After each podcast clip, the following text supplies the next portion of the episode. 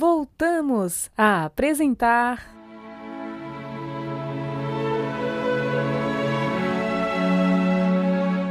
Lindos casos de Chico Xavier.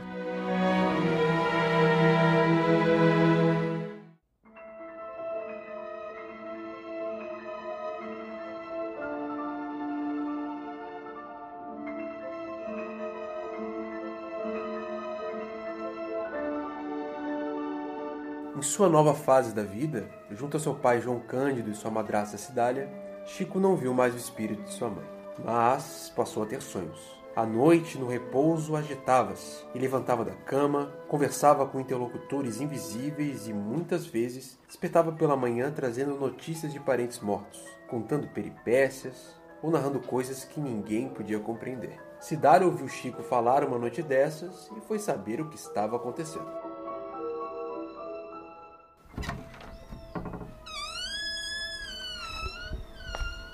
Querido, o que está fazendo acordado?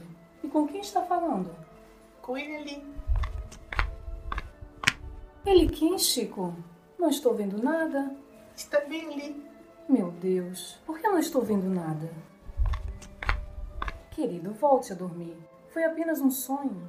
Acho que não. Você passou por tanta coisa, não é mesmo? Isso deve ter afetado você. Digo isso pelas suas feridas na barriga, mas agora você está a salvo, viu? Não vou mais deixar que ninguém o machuque. Agora descanse, está bem? Está bem. Amanhã conversaremos mais. Boa noite. Boa noite.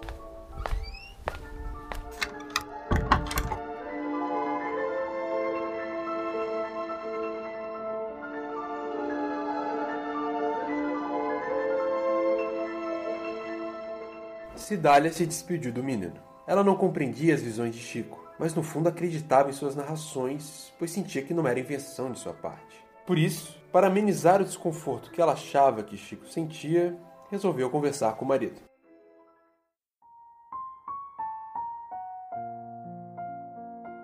Quem sabe o padre Sebastião possa ajudar o Chico, João? É, pode ser, Cidade. Não quero um filho maluco. Eu não entendo nada do que se passa com esse menino. Para mim, ele não é normal. Mas ele é normal, querido. Lembro que ele passou enquanto viveu com a madrinha. Mas isso não é motivo, Cidade. Depois que a mãe dele morreu, Chico mudou. Ah, mas assim você está me dando motivos a mais? Está percebendo? E então, o que me diz? Tudo bem, vamos ajudá-lo. E pense, João, ele é apenas uma criança e ainda tão pequeno. O que ele entende da vida? Acredito que o afastamento dos irmãos e de você com certeza também somou para que ele ficasse desse jeito. Agora é a nossa responsabilidade ajudá-lo, querido. Vou procurar o padre Sebastião lá na igreja.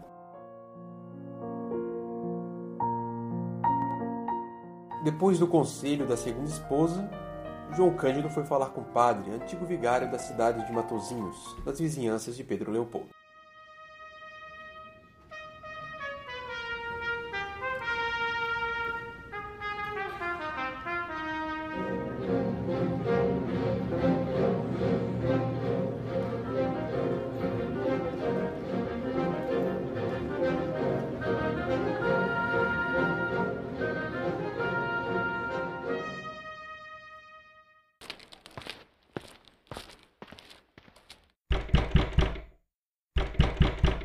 Padre!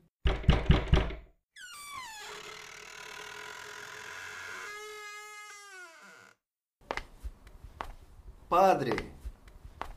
Ah, aí está o senhor. Precisamos conversar. João, o que está acontecendo? Sente-se aqui. Obrigado, padre. Bom, eu preciso falar com o senhor a respeito do Chico. Mas o que está acontecendo com o Chico, João? Ele está tendo, ultimamente, uns sonhos muito estranhos. Ele fala coisas que eu não consigo entender e nem a cidade entende. Ora, João, Chico deve estar impressionado com as leituras. Não o deixe ler jornais, revistas e nem livros. Tire tudo da frente dele. Você vai ver que ele vai melhorar. Que imaginação tem esse menino? Obrigado pelo conselho, Padre Sebastião. Vou fazer exatamente isso. Aqueles sonhos, João, não eram outra coisa senão perturbações. As almas não voltam. Sabe de uma coisa, Padre? Também acredito nisso. Então, depois de você seguir meu conselho e ainda essas visões persistirem, me procure novamente. Estou à disposição, meu amigo. Vou fazer isso mesmo, padre. Vou conversar com a cidade sobre as suas recomendações. Se você achar necessário, diga ao Chico que venha conversar comigo. Obrigado, padre.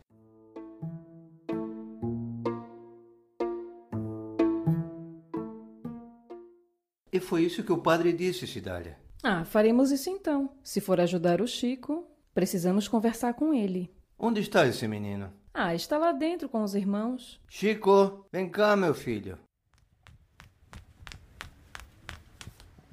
O que foi, papai? Presta atenção no que eu vou lhe dizer. Querido, ouça seu pai com atenção. Está tudo bem. É o seguinte: conversei com o padre sobre as suas visões. Ele disse que você está impressionado com mais leituras. A partir de hoje, você não deve ler mais nada até que isto passe. Está bem, papai.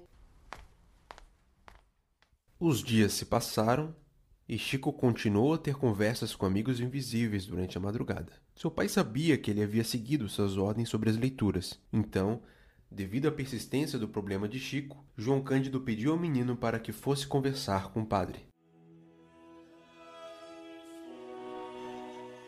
Tá bem, Chico. Vamos dar um rumo melhor para nossa prosa. Isso é coisa da cabeça de menino, ah? Você quer ser diferente de todo mundo ou ser um bom cristão? Só não quero todo mundo em cima de mim.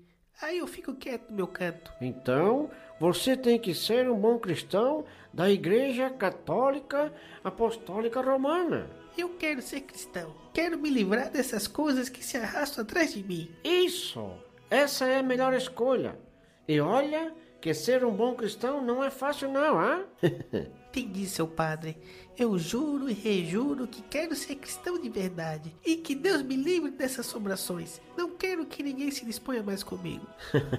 ah, Chico, você é um menino de ouro. E olha, se o demônio vier te visitar, diga que estou do seu lado e com Jesus, ah? Agora vai para casa rezar um terço, que é bom para afastar as coisas ruins e vai aliviar a cabeça, tá? Dá uma bênção aqui. Seu padre, o seu Pascoal mandou lembranças pro senhor.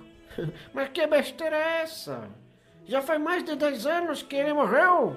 Ué, eu vi ele ontem. Não viu nada? Mentira sua! Você nem sabe como ele era. Você sonhou que viu. Ah, se é desse jeito, sou que vi mesmo. Ele tem uma perebona na testa dele, ó. Hã? Uma verruga bem aqui na testa? Chico, me troca o terço por um rosário. E bem rezado.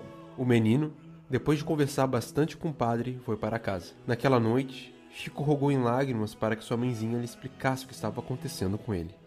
E logo adormeceu. Em seguida, Maria João de Deus, em sonho, apareceu para o menino, calma e bondosa, e Chico lhe contou tudo o que estava acontecendo.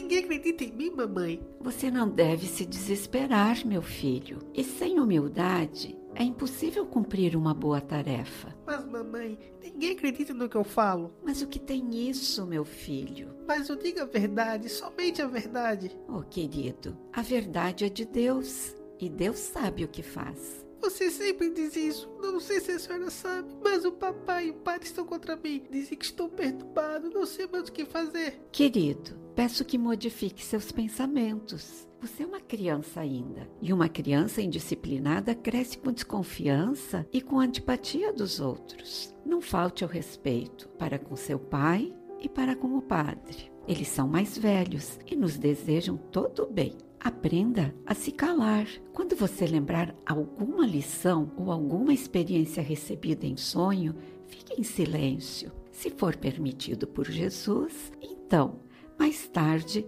virá o tempo em que você poderá falar. Por enquanto, você precisa aprender a obediência para que Deus, um dia, conceda ao seu caminho a confiança dos outros. Desde essa noite, Chico se calou e Maria João de Deus ficou um tempo sem aparecer.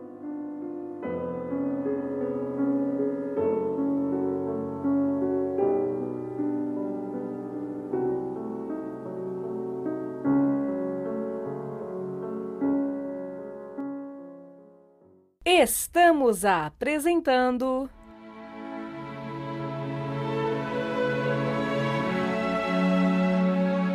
Lindos Casos de Chico Xavier.